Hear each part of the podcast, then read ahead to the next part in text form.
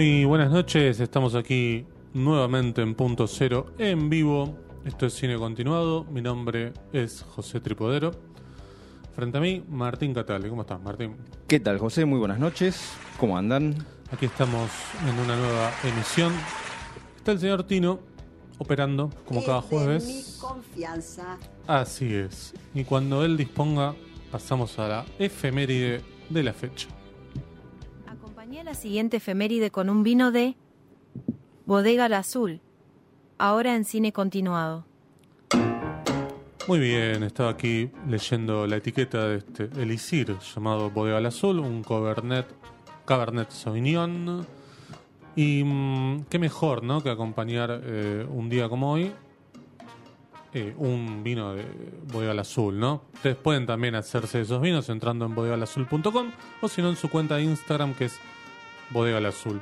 Y hoy tenemos un personaje también este, bastante eh, creíble, ¿no? Sí, por el que vale la pena brindar con un bodega al azul. claro por- que sí. Porque un día como hoy, 15 de febrero, pero de 1907, Sí, nacía en Nueva York el eh, célebre César Romero. ¿m? Sí. Actor de, de gran, gran personalidad, gran trayectoria, que por supuesto es mucho más conocido por haber interpretado al, al Joker o claro. al Guasón, como, lo tradujeron, en la eh, serie de Batman de 1966. Sí.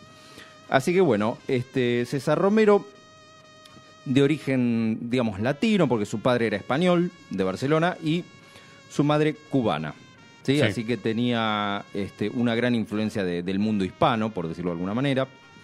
Y de hecho, él se adjudicaba descender del mismísimo José Martí.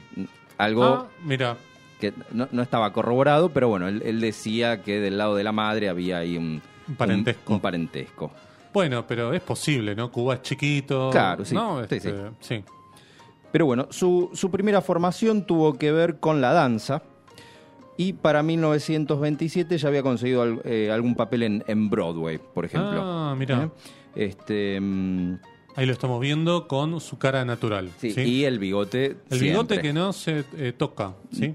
Ahora lo vamos a ver en, en otra foto. Bueno, ya mm, este, su familia se dedicaba a la importación de azúcar, suponemos que de Cuba, no, no Claro, sabemos de dónde, pero claro. bueno, fueron víctimas de la Gran Depresión y se mudan a California, lo que ayudó a vincularse un poquito con el mundo de, de Hollywood al joven César Romero, que debuta en el cine en 1933 en The Shadow Love.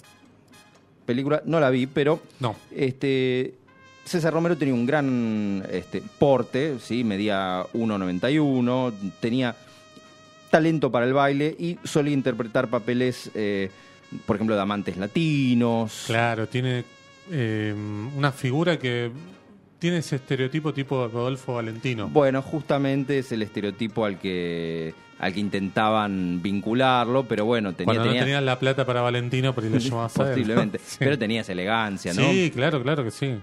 Pero este, también, por ejemplo, solía aparecer como gángster italiano, príncipe de la India, como, como Exo- buen extranjero. Claro, sí. exótico, ¿no? Sí, sí, sí. Eh, actúa, por ejemplo, junto a Marlene Dietrich en El Diablo era Mujer, de 1935, o a La Habana me voy, junto a Carmen Miranda. Claro, era la otra, podemos decir la contrafigura eh, femenina siempre, ¿no? Sí, Porque Carmen. Miranda era también una, una célebre actriz latina de ese momento. Pero mm, podemos señalar que ya desde entonces en Hollywood apuntaban a ampliar el, el target y, Un y- poquito. Y, bueno, pero eh, no Sí. es algo de ahora que se busque No, pero era, por el- público latino, ¿no? Sí, sí, sí, sí. Pero muy poquito, muy poquito. Sí. Pero estaba, estaba. Sí, sí, algo- algo había. Bueno, desde el 39 al 41 protagoniza seis pelis este, en el género western en la saga de Cisco Kid. ¿eh? Es- Ah. él era el, el Cisco Kid, un personaje que pasó por varios actores. Durante la Segunda Guerra Mundial se alistó en el servicio de la, los, los guardacostas de los Estados Unidos en el Océano Pacífico. Así que no es que se embarcó a la guerra, sino Claro. que supongo hab- habrá ido a algún entrenamiento, alguno, Sí, alguna sí, sí. operación ahí en las costas de, no sé, de San Diego y no mucho más, pero, pero bueno. En 1947 interpretó el papel de Hernán Cortés en la superproducción El Capitán de Castilla, junto a Tyrone Power, Claro. gran amigo de él, que eh, fue considerada por los críticos como su mejor actuación. ¿Sí? Y que también le dio una aura más dramática que lo que venía siendo hasta Sí, aquel entonces. sí. En la década del 50, que iba a estar muy, muy activo, por ejemplo, participa en el 54 en, yo creo, su mejor peli, que es el clásico western Veracruz, Claro, gran película. con Gary Cooper y Bart Lancaster. De lindo la- trío, ¿no? Sí, Alex de la Iglesia de ser fanático, ¿no? Y la, Sí, la claro. referencia mucho en, Sí, sí, sí, en sí. Perdita Durango. Sí, totalmente. En, en 1959 participa en cuatro episodios de la célebre, la célebre serie El Zorro, ¿no? Recordada. Y sí, estaba cantado Sí. que tenía que hacer algún papel ahí. Sí. En 1960 forma parte del gran elenco de Ocean's Eleven, es decir, la, la original, junto 11 a... la medianoche se llamó. Claro, Frank. Sinatra, Dean Martin, bueno, había Sí, el backpack. muchos, Sí. muchos actores. En el eh, 65 tendría también algunos episodios en la serie El agente de Cipoll, Claro. pero el verdadero éxito le llega al año siguiente, en el 66 con Batman. Ahí estamos viendo ya con su caracterización más famosa. Exactamente. ¿no? Bueno, eh, bueno, su histrionismo era perfecto para el papel, que el mismo Romero hizo figurar en el contrato que bajo ningún concepto se afeitaría su bigote, ya que consideraba que era parte de su toque personal, ¿no? Claro. Eh, y era un homenaje a su ascendencia española, así que eh, los productores de la serie aceptaron la condición a cambio de que eh, permitiera a la maquilladora disimularlo con, con el, con el maquillaje. Y Gran trabajo de maquillaje. Sí, ¿eh? sí, no, porque el personaje no usa bigote, pero este, si salvo una- en alguna foto, un primer plano, Sí. no se llega a notar. Creo Pero la tele Batman era una cosa que no, no tenías primeros planos prácticamente. Y, y era como muy cuadrado, digamos, Sí, en cuanto bueno, a la era- puesta de cámara. Sí, una apuesta televisiva, pero Sí. bueno, Batman tuvo tres temporadas, desde el 66 al 68, y un largometraje, donde también está César Romero. La primera temporada demostró ser la mejor, la más Sí, creativa, eh, tomando inspiración de algunos números de, de las historietas, fue muy influyente y adelantada sobre todo por el uso de los colores. Sí, eh, eléctricos, totalmente. inéditos, tenía muchos guiones con, con doble sentido, fue Sí, una, sí, una gran serie que muchos dicen que se hizo para vender televisores color. Ya Es probable. ¿eh? cuando ya todos compraron la tele blanco y negro, bueno, ahora tienen que comprar, tirarla y comprar. Claro, claro, una para apreciar esto Sí. con una mayor calidad. Y no, pensaba esto, lo del bigote, que hoy vos tenés los actores que hacen de todo por un papel, ¿no? Es como bajar 20 kilos, subir 20 kilos, eh, no sé, cortarse el pelo de una manera, pelarse en cámara, lo, lo que vos quieras. Y eso no significa eh, un gran mérito, digamos. Sí, porque qué sé yo, pero Sí, algunos son más camaleónicos, como Sí. Christian, Christian Bale, sí. ¿no? que pero- siempre, siempre tiene una fisonomía física distinta. Otros son, son Robert De Niro solía hacerlo, ¿no? Sí, pero por ejemplo, mm, ahí tenés un, un buen ejemplo de ambas cosas, porque para el toro salvaje subió muchísimo de peso. Y también estaba musculoso. Las dos cosas. Las dos cosas, claro, sí, sí, ganó ma- ma- materia, este, mm, eh, ¿cómo, cómo se dice? Materia grasa, digamos, una cosa así. Y mm, después para, para interpretar a Al Capone se puso una almohada abajo de, de la camisa, nada más, Sí, ¿no? bueno, sí, apare- aparece cinco minutos, ¿no? Está bien, pero quiero sí, decir, sí. este eh, un mismo actor para un papel que exigía lo mismo, que era subir de peso, este, optó por dos criterios distintos. Y me parece muy valorable eso, digo, de que el tipo diga, no, yo el bigote no me lo afeito. Sobre todo porque sabía que iba a ir pintado. No, No es Claro, que- sí, sí, se podía disimular Claro, en este exacto, caso. exacto. Así que muy bien eso. Pero bueno, el Joker debuta en el episodio 5. En realidad 5 y 6 porque eh, estaban eran de a dos, iban en duplas. Claro. Era un episodio donde se plantaba el, el- el- no sé, el, el- el conflicto, había un cliffhanger y la semana siguiente continuaba Sí. y cerraba ese, ese arco. Así que eh, aparece con una máscara, en, en un momento hay una ópera, que es la misma máscara que utiliza Heath Ledger eh, en Dark Knight, por ejemplo. ¿no? Exactamente, un, un homenaje. homenaje, un homenaje Un homenaje, totalmente. directo.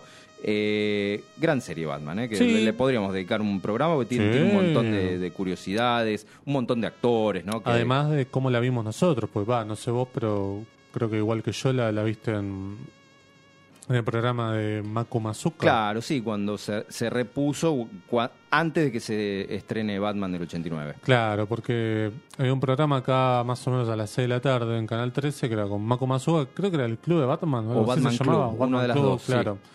Y pasaban todos los días un capítulo de Batman y además tenían como juegos en vivo, qué sé yo, cosas.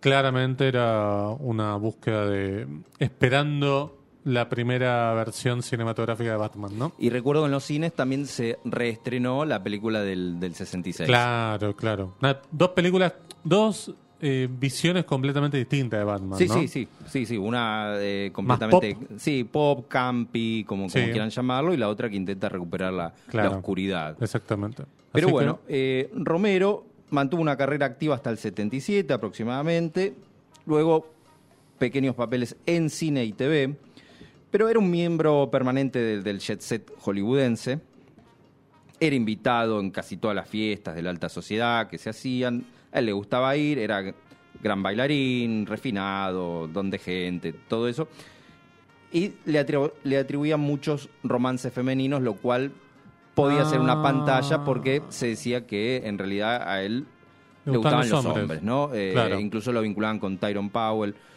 Nunca se confirmó, pero sería la versión más, más oficial. Bueno, en esa época por ahí era más difícil conseguir trabajo, No, era sino mucho más abiertamente confesaba esas preferencias. No, ¿no? hay muchos, hay muchos casos de, de actores que tuvieron que ocultar su sexualidad o incluso le tuvieron que armar parejas o hasta incluso llegar a casarse con, eh, con parejas eh, mujeres. Sí, recuerdo a Charles Lafton, por ejemplo. Sí, claro.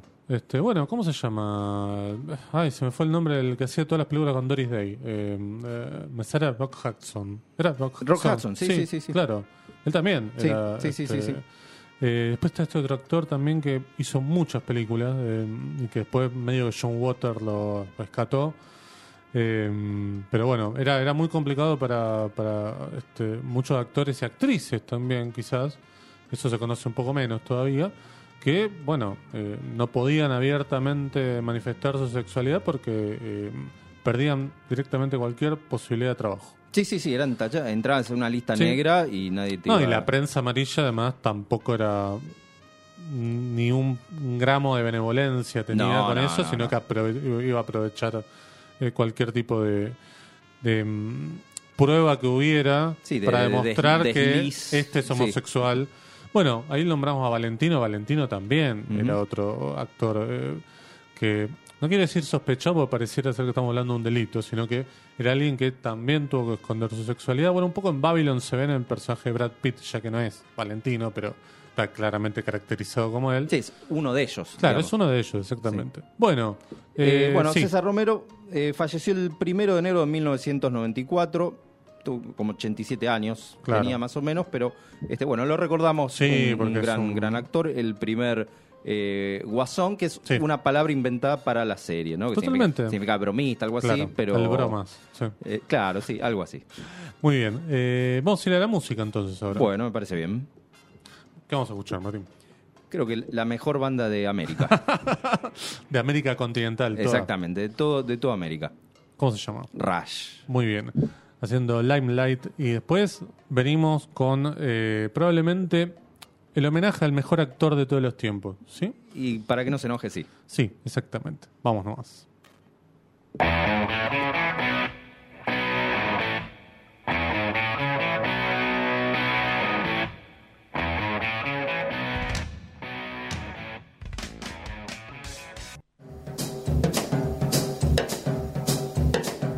Segundo bloque de cine continuado. Y como anticipamos, vamos a hablar probablemente del mejor actor de todos los tiempos. No estoy siendo irónico ni un poquito con esto. Primero tenemos que darle las gracias a Leila Estrella que nos propuso este homenaje. Los- de la galera, ¿eh? Sacó Sí, así. sí, sí. no sí. pensar. No, no, no, es eh, muy fanática de, de este actor, que para mí es una maravilla total. Empecé a volver a ver algunas de sus películas nuevamente, que hace mucho no veía, y bueno, este es hermoso como uno termina volviendo a descubrir algo que, que era una maravilla y sigue siendo una maravilla. ¿De quién vamos a hablar? Vamos a hablar del gran y querido Chuck Norris, Exactamente. mm, que nació en 1940 en Oklahoma. Sí, Bueno, su nombre real es Carlo Ray Norris. Brillante. Buen, muy buen nombre. Pero bueno, su padre era un soldado que, por ejemplo, participó en la Segunda Guerra Mundial. Y eh, Norris siempre sostuvo que sus raíces eran de Irlanda y Cherokee, ¿no? Sí. Tenía, tenía un, había un vínculo con, con la tierra. Eh, en 1958 se enlistó en la Fuerza Aérea y sirvió algún tiempo en Corea. Sí. ¿sí? O sea que peleó antes de, de actuar. Claro, exactamente. Era- era Como un duro- muchos era un duro de. ¿no? Sí, era un duro de verdad. Bueno, Sí, Gene sí, Hackman, Charles Bronson también. Eh, no me acuerdo, no, John Connery no llegó a, a ser parte, ¿no? no me acuerdo. Creo que no, igual era escocés, pero eh, hay muchos actores de, de esta época que fueron parte del ejército, sí, sí. Ernest Borgnine, cuando hablamos hace unas semanas, sí, ¿no? sí, sí, sí, sí.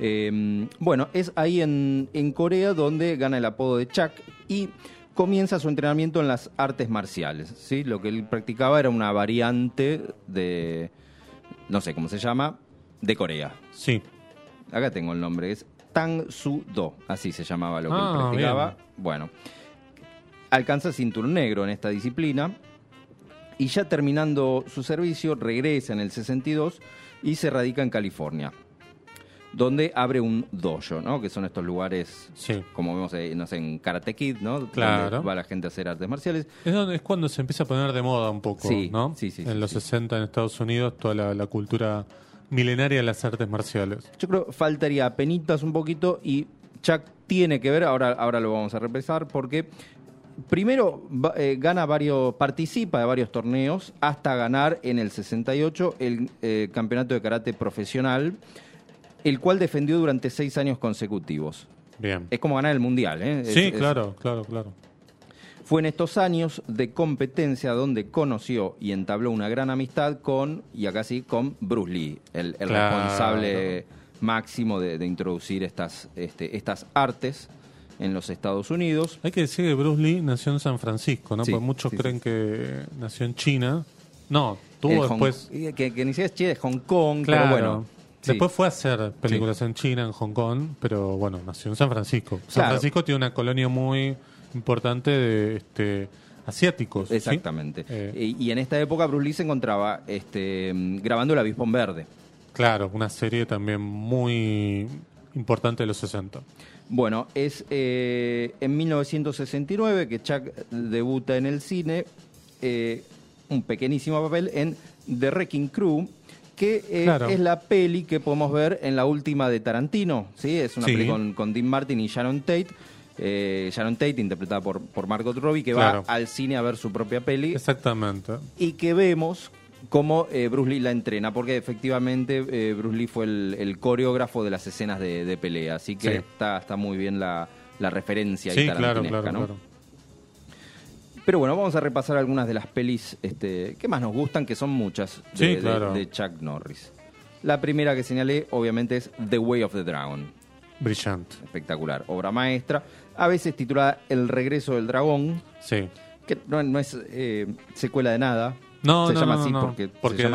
era como el- el- la palabra que ya venía por default en cualquier Sí. título de película de artes marciales, sí. Pero bueno, es una película eh, de Hong Kong, como bien decíamos, protagonizada por Bru- Bruce Lee, estrenada en 1972. Sí, Y es aquella en la que Bruce Lee está vestido de amarillo y negro como eh, Kill Bill, ¿no? Como eh. Uma Thurman en, en Kill Bill. Quizás es la referencia sí, más directa. más directa. Así que bueno, vemos que a Tarantino le gustaba un sí, poquito. sí, sí, sí, fanático de las eh, películas de artes marciales de los 70, ni hablar. Bueno, es una de las películas más exitosas de todos los tiempos porque costó 130 mil dólares Nada.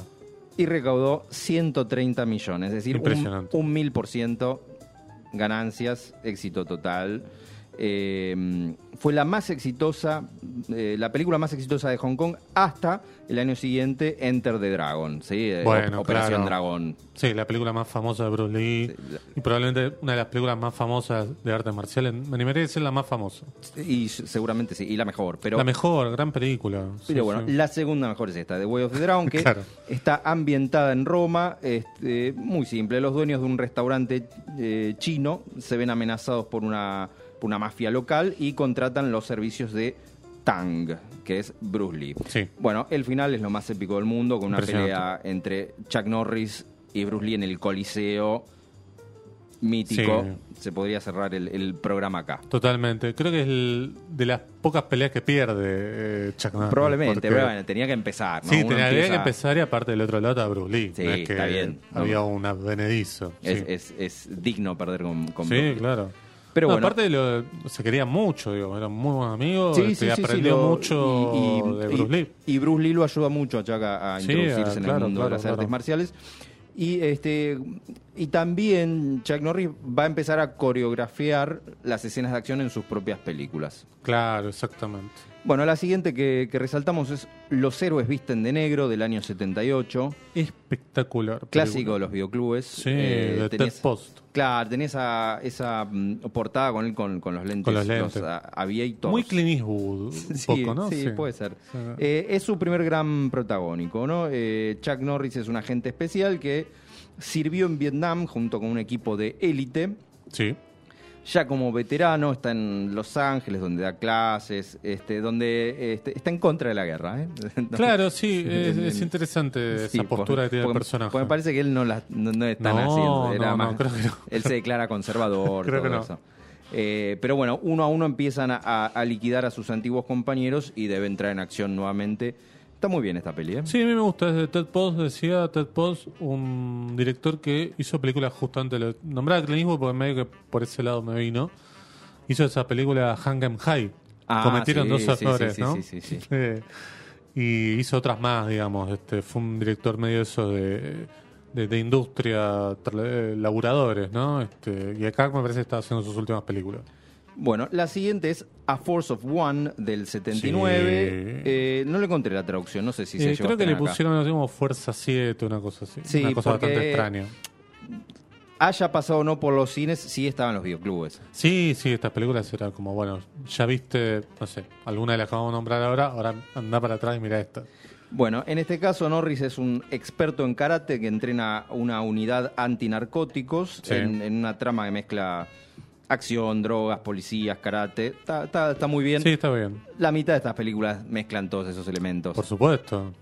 Pero bueno, eran películas más de artes marciales, porque vamos a ver que algunas son más de acción, Claro. otras más bélicas. Bueno, Sí, las primeras de, de él son más vinculadas a esto, a películas de karate. Y levemente se va a ir deslizando a películas de acción en donde él va a interpretar otro tipo de papeles. exactamente. Creo igual que la, la que más artes marciales tiene es la siguiente, que es The Octagon Sí, ahí. 1980, gran, Ahí. gran peli. Ahí ya estamos viendo algunas imágenes. Bueno, Eh, esta se parece a esas de, de Hong Kong, ¿no? Esas chinas. Claro, totalmente. Eh, Chuck es otra vez un campeón de karate. Sí. Tenía una galería de personajes muy variada. Bueno, en este caso, enfrentarse a un grupo de terroristas entrenados nada menos que por una especie de, de hermano adoptivo que entrenó con él y, Claro. y vuelve. Lo bueno es que actúa Lee Van Cliff, así que Totalmente, es brillante. extraordinario.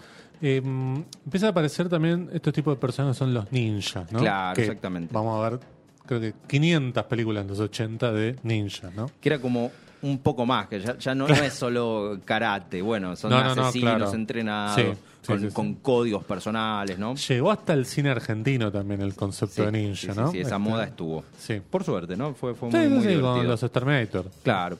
Bueno, seguimos con otra que me gusta mucho, Ojo por Ojo, 1981. Sí, gran película. Gran clásico de los videoclubes también. Sí, claro.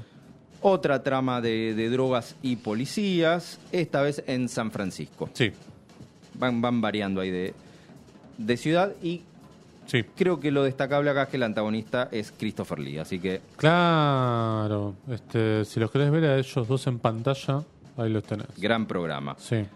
Bueno, acá viene otra del año 82, eh, quizás nos puedes ayudar con el título en castellano, que es Silent Rage.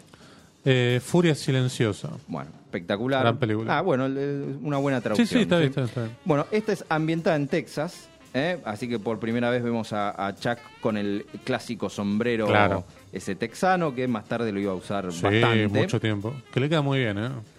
En este caso es un sheriff que eh, debe detener a un demente asesino que está dotado de una fuerza sobrehumana, es casi indestructible porque eh, hicieron experimentos con él.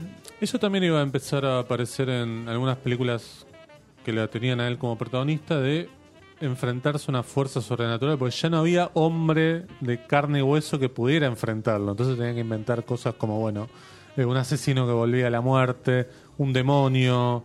eh, eh, eso me parece también como interesante. Y funcionaban bien estas películas. Claro, yo creo que algo así pasó cuando hicieron eh, Depredador. Bueno, ¿con quién podemos enfrenar- enfrentar a Schwarzenegger? Bueno, con alguien de otro planeta. En este caso, sí, una especie de cyborg o alguien que tiene algo más ¿no? para, para ponerlo a prueba a, a Chuck Norris. Y Eh, son los 80 también, donde valía todo. Sí, sí, eh, sí, no había vergüenza. No, para nada. Bueno, otra más de 1982, Forced Vengeance. Sí. Marcado para morir. Bueno, buen, buen título. Esa es la primera que yo vi del- en la tele. Mira, Sí. mira. Bueno, esta es dirigida por James Fargo. Vos antes mencionabas a, a Clint Eastwood. James Sí. Fargo dirigió varias de, de Clint Eastwood. Sí, sí, sí, sí. Unas de, la, de Harry el Sucio. Sí, creo que la 3, me parece. Claro, The Enforcer. Sí. Eh, también dirigió estas dos de mm, la que está con el mono. eh, ah, Anyway, Duro de Which Pelar. You Can o algo así. Sí, Sí. claro, Duro de Pelar le uno, pusieron. uno sí. y dos. Eh, grandes Sí. películas, grandes comedias. Sí, ¿eh? de, de las películas más taquilleras de Clint Eastwood y sin embargo de las menos vistas en el cable o en video. digo, Fue muy exitosa en los Sí. Estados Unidos, pero Sí, creo sí, que sí, no, sí. no traspasó no, las, no, no, no. las fronteras. Eh, bueno, esta está ambientada de nuevo en, en Hong Kong. Esta vez la mafia asesina al dueño de un casino y a su familia, pero no contaban con que el jefe de seguridad del casino era Chuck, que era muy amigo del dueño, Y que tenía un pasado militar de elite. exactamente, Claro. y que va a buscar venganza, de ahí el título. Entretenida, ¿eh? Sí, muy buena. Yo la vi bien. en Canal 13, era como, dije, uy, ¿qué es esto? Digamos.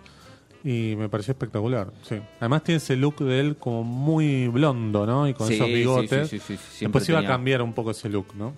Bueno, hasta acá, calidad total. Más vale que sí, claro. Bueno, ahora elevamos la vara. Por supuesto. Ahora bien, si esto te parecía mejores, bueno, sí, ahora todas mejores. Porque la que, Abrochate el sigue, cinturón. la que sigue en 1983, Lobo Solitario, maravilla. Lone Wolf McQuaid, Sí. extraordinaria. Es eh, quizás la más western de todas las que haya hecho. Comienza con un western, los primeros 15 minutos un western. Western- un espagueti western, ¿eh? eh, ambientado en la actualidad, ¿no? Pero, Sí, claro, claro. Él hace un Texas Ranger por primera vez, creo, ¿no? Claro, bueno, después se nota que se va a aferrar un Sí. poquito de eso. Eh, vive en el medio de Texas solo con la única compañía de un lobo, ¿no? Sí. Su mascota. Claro. Eh, Me suele- encanta la secuencia de títulos que tiene esto, como un lobo, este, parece brillante. ¿eh? Sí, sí, sí, sí, sí. Suele eh, poner orden por la zona, por ejemplo, hay bandidos mexicanos. Claro, cuatreros. Claro, Sí. cuatreros, obviamente son mexicanos. Y Claro. lo llaman a él para resolver todo. Eh, él está divorciado y tiene una hija, la cual es secuestrada. Y ahí debe entrar nuevamente en acción. Y bueno, decíamos que había que ponerle gente a la altura para enfrentarlo. En este caso es David Carradine, o Carradine, Claro. eh, así que, que es tan experto como él en artes marciales, ¿no? Él estaba medio de capa caída porque si bien había hecho Kung Fu, la serie, la, la primera eh, la primera versión de la serie, pues después vuelve a ser Kung Fu en los 90, pero no la venía pegando con las películas. no, No, en cine nunca tuvo esa, esa No. repercusión. Eh, yo creo que también un poco porque no tenía la disciplina de, de Chuck Norris, ¿no? Era medio cascarrabias. Claro, era medio complicado. Bueno, filmó acá una película en Argentina y hay miles de historias sobre eso. Era o, una serie fue, ¿no? ¿Fue un capítulo de una serie? Eh, mm, Tiempo final. ¿Que se filmó así. acá? Sí. No, eh, mm, de la primera película que hace Corman acá con Olivera, eh, Ah, sí, la, del- Eh, la que tiene el guante. claro. No, pero acá mucho más reciente, firmó, firmó una serie. ah, puede ser, pero no me acuerdo. Creo que se llama Tiempo Final. Ah, puede ser, porque film, claro.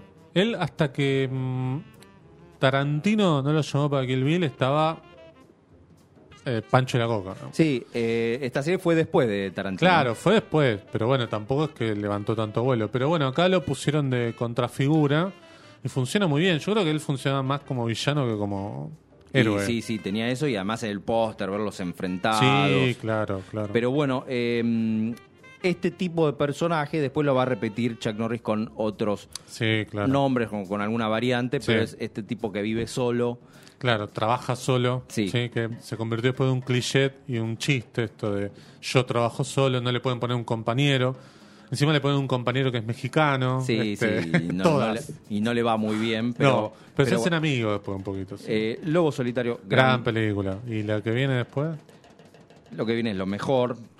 Hace un contrato con Canon para hacer seis películas. Claro. Y la primera de ellas es Desaparecido en Acción, de 1984. Quizá la mejor, no sé, estamos ahí. Estamos, Es la primera sus- película bélica 100% que hace él sobre Vietnam, porque ya había hecho esta en la que hacía de un veterano y que los compañeros de pelotón estaban desapareciendo, pero esta es la primera ambientada en Vietnam. Sí, además es eh, quizás la más emblemática de él, Y yo creo que sí. porque eh, le proporciona eh, un, un personaje ícono que es el coronel James Braddock. Claro. ¿no? que lo va a repetir en, en las secuelas. Eh, en este caso es un veterano de Vietnam, como vemos Sí. más o menos se repiten los conceptos, pero bueno, el comienzo es copiado de Apocalypse Now, ¿no? Sí, Está, sí, está- está él en la habitación de hotel viendo la tele, eh, se vuelve medio loco. Sí, yo creo que Joran Globus y el otro Menahem Golan dijeron, quiero hacer esto cuando vieron Apocalypse Now, ¿no? Sí, sí, esto, pero, Pero más, barato sí. y sí.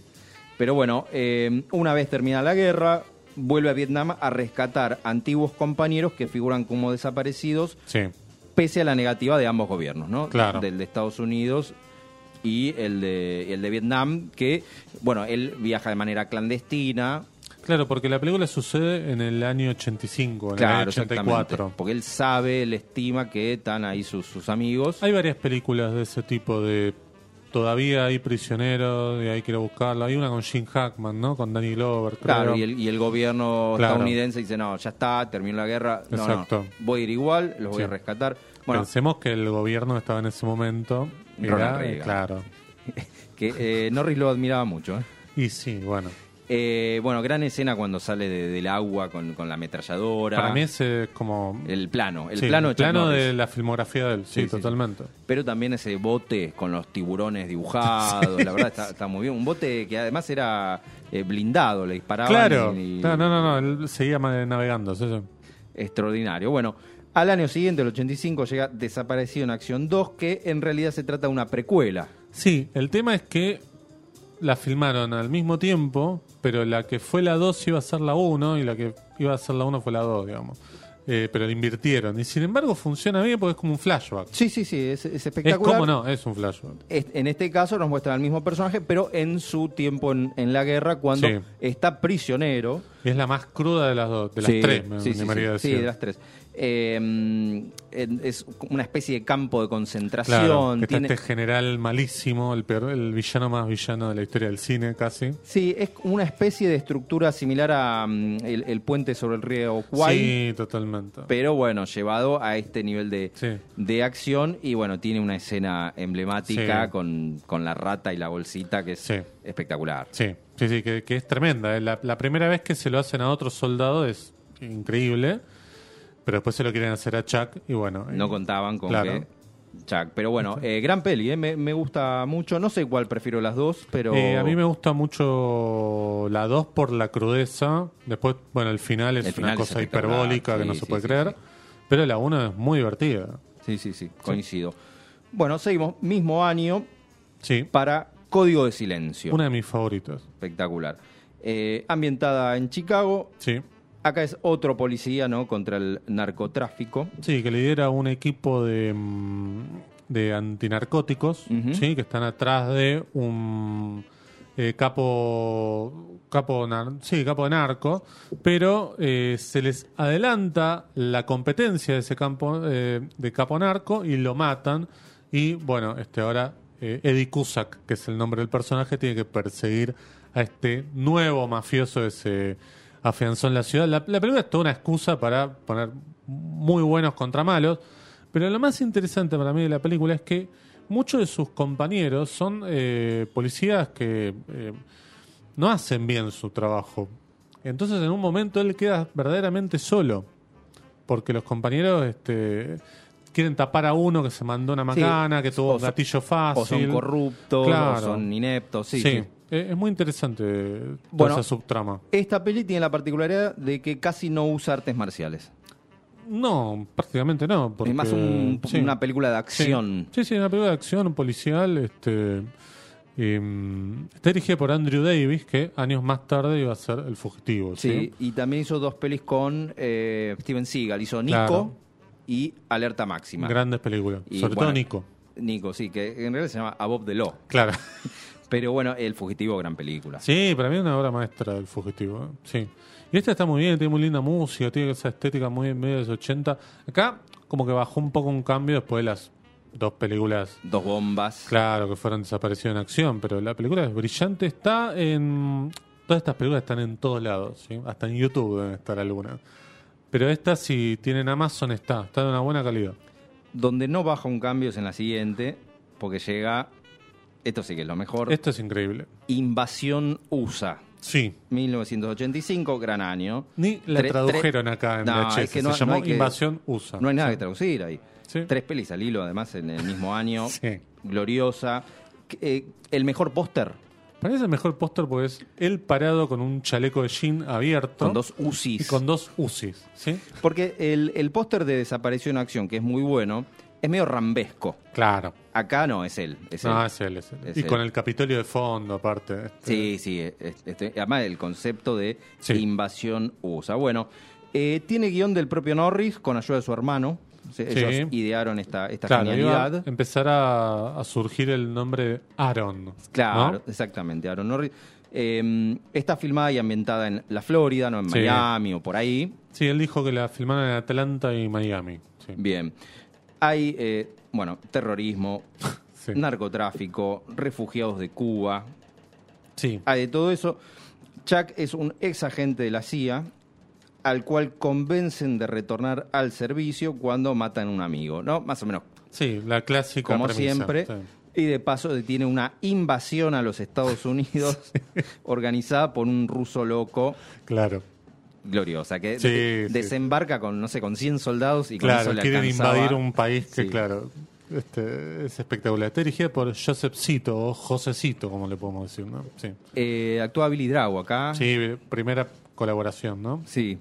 Eh, gran peli, no sé. Sí, sí, es una película increíble. Yo la vi en VHS y dije, ¿qué es esto?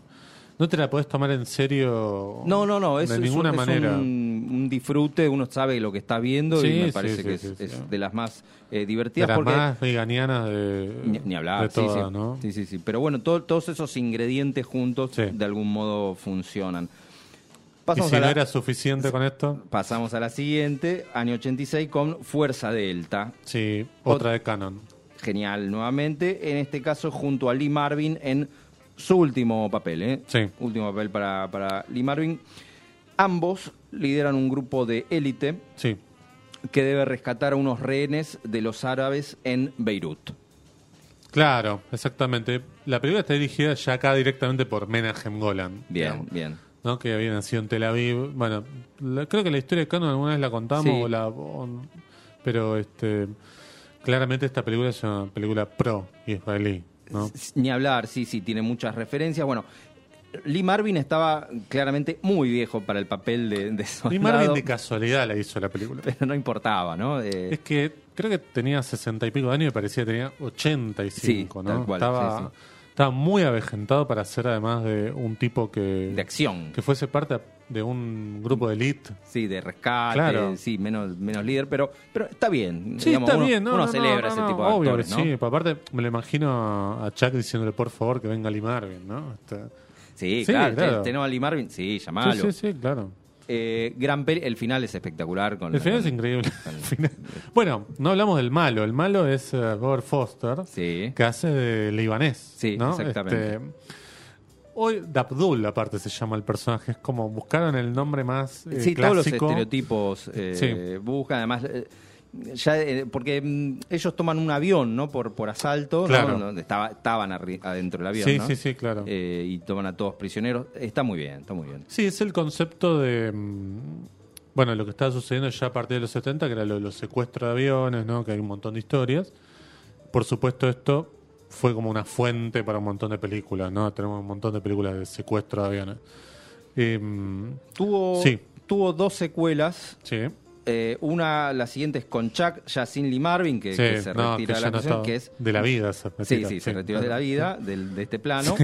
Eh, la, la dos, con Chuck Norris, que ya es malísima, no, no, no Eh, vale la pena. Y la tres ya es sin Chuck Norris, No, incluso ni- peor. ni hay que mirarla. No, no, no, no, no valen la pena.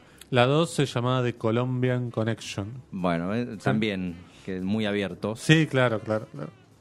Bueno, eh, A mí me parece simpática la 2, más allá de que tiene un montón de cosas que son imposibles, pero el villano que hace Billy Drago es increíble. baja, baja un poquito, ¿no? La... No, por supuesto.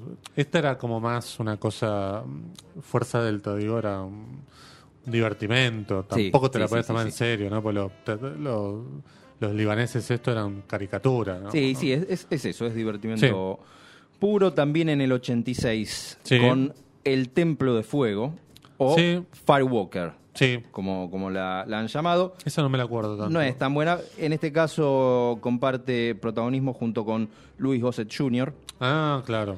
que es un subproducto copia de esos de Indiana Jones. Sí, porque incluso medio que tiene como el sombrero. Sí, ¿no? sí, sí, Creo. está vestido Indiana Sí. Jones, van en busca de un templo Sí. con no sé qué cosa.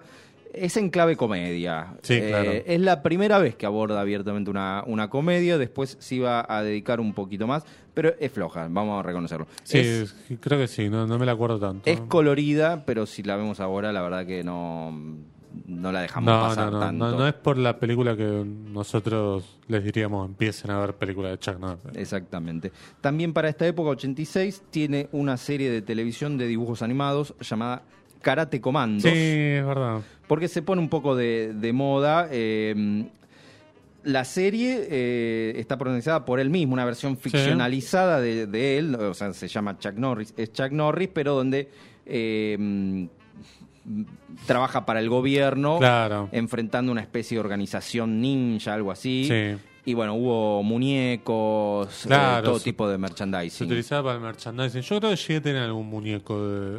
Sí, sí, yo, Eso sí. yo tuve Sí, sí, algunos. tuve. Me acuerdo, había, había uno gordo. Sí. Que las- pasa que eran muñecos que la goma llegaba un momento en el cuello se, se le hacía como si lo hubieran degollado. Sí, pero eh, no recuerdo haber visto la serie yo. No, eh, no me la acuerdo tanto, Para mí no, no llegó acá la serie, pero sí habían distribuido los muñecos por algún motivo. Eh, y hubo una especie de, de moda. Sí, sí, sí, sí, se vendían en todos lados. Sí, sí como los muñecos de Rambo también. Porque también Claro, serie animada. claro, era muy Sí. parecido el concepto, sí. Eh, seguimos otra más de Canon, la última, con Desapareció en Acción 3, Sí. 1988, que en realidad acá se estrenó como su última misión.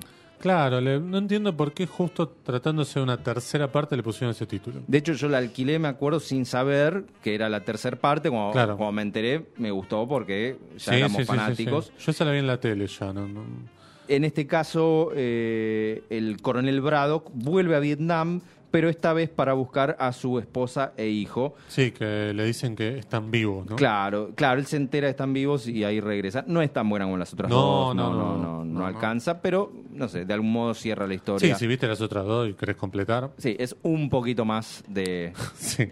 de esa historia. A partir de acá, su carrera se vuelve un poco más eh, errática en el cine con comedias como, por ejemplo, Sidekicks del Sí. año 92.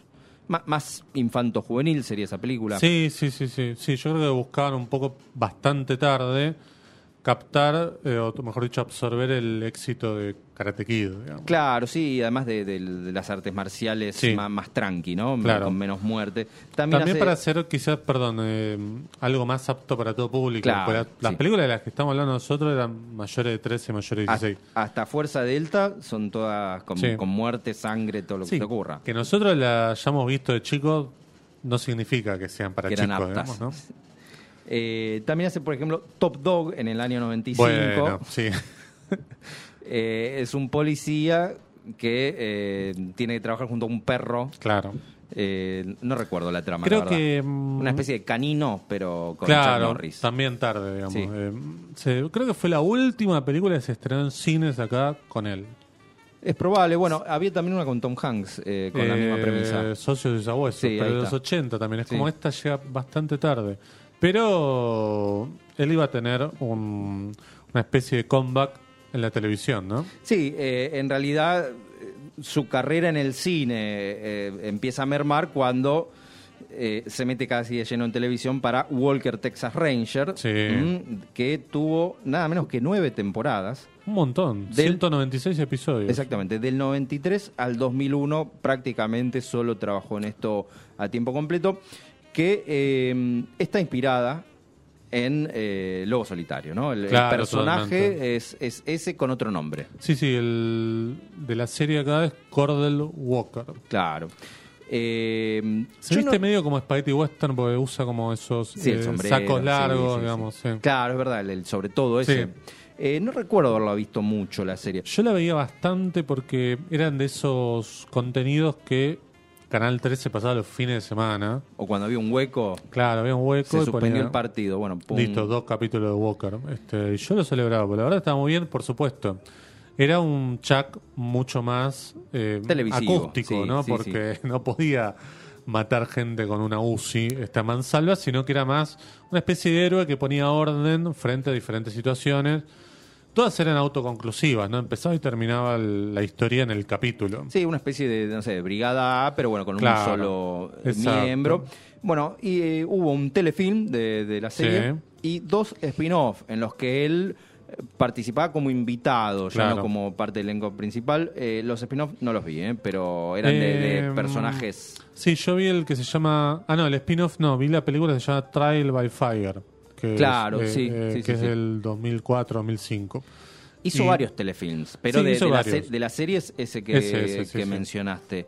Eh, hay un telefilm en donde él interpreta una especie de, mm, no sé, de nativo americano Ah, sí, sí, sí. sí. y viene el hombre blanco a deforestar. Sí, no me acuerdo están cortando un árbol con una sierra eléctrica y él con su mano, con una sola mano, detiene la sierra eléctrica en movimiento, así agarra la hoja tac, y detiene el accionar de, de- de la sierra Y espectacular. por supuesto es verosímil porque es él. Es si hubiera él. sido otro actor, eh, no, no lo hubiéramos creído. No, bueno, eh, bueno tuvo un, un cameo en Spendables 2 donde Sí. bromea sobre sus propios memes porque eh, Sí, hace claro. rato que eh, se hacen chistes sobre. Sí, está sobre el Chuck chiste Norris. que él mismo, incluso, pueden ver videos en YouTube, él diciendo, por ejemplo, este, se dice que una vez me mordió una serpiente y luego de cinco días de agonía, la serpiente murió. Sí, exacto. ¿Sí? Bueno, eh, hay como hasta libros recopilando ese tipo de, Sí, de claro, frases. claro. eh, son muy divertidos. Y él siempre los tomó con, con humor, lo- con los, Sí. los recibió bien. Sí, yo lo, lo último que tengo para decir, más allá de vayan a ver las películas de divertir y a descubrir, me parece que ¿Alguna de todas estas? cualquiera, alguna te tiene que gustar, si te gusta una, yo creo que entras en un camino de ida. Pero eh, leí algunas cosas que él declaró y señalaba lo siguiente. Dice, yo la suerte me la hice a mí mismo porque no tenía talento para pelear. eh, de chico me hacía un bullying, no sé qué.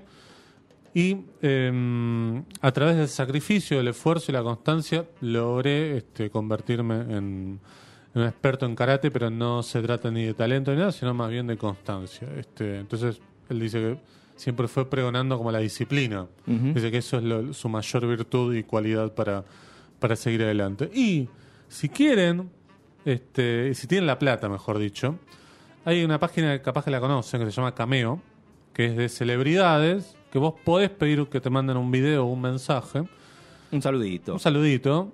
Este, claro, tenés que tener la plata. Bueno. Depende de la celebridad, vos este, pagás un valor u otro. El del querido Chuck está especificado a 375 mil pesos. Lo vale. Son 30, son 30 dólares. Pensalo en dólares. Lo vale. Es nada. ¿eh? Además, vos le podés eh, 300 mandar lo dólares, que. no. No, 30 o 300. 300. Ah, no, 300, 300. perdón, es verdad. Es un poquito más. Eh, pero lo vale igual. Lo vale, vale. Un saludo de, de Chuck, que eh, tiene 83 años. Y, está. se lo ve eh, muy bien, ¿eh? Bárbaro. Sí. Yo lo sigo en Instagram y está, está pleno, entrena, todo, pero lo único que le, im- le impide seguir haciendo películas es la edad, nada más. Sí, pero sí, bueno, este, quizás la dignidad también este, lo lleva a no seguir haciendo películas. Nos tenemos que ir. Sí, no llegamos para la película de culto, pero me parece que valía la pena. Es que todas las que mencionamos son, son de culto. Son todas buenas, todas buenas, todas buenas, todas buenas. Así que este, disfruten del querido Chuck. Y mm, en vez de estar persiguiendo tanto los estrenos, ¿no? Ir para atrás y descubrir estas cosas. Muchas gracias, Tino, por la operación técnica. Muchas gracias a los, a oyentes eh, que nos estuvieron acompañando. A Leila, que seguramente habrá disfrutado de esto. Les manda saludos eh, a Tino y a cada Martín. Muchas gracias. Y nos vamos a volver a encontrar la semana que viene, ¿no, Martín? Exactamente, próximo jueves de 2021 por punto cero. Así es. Adiós. Chau.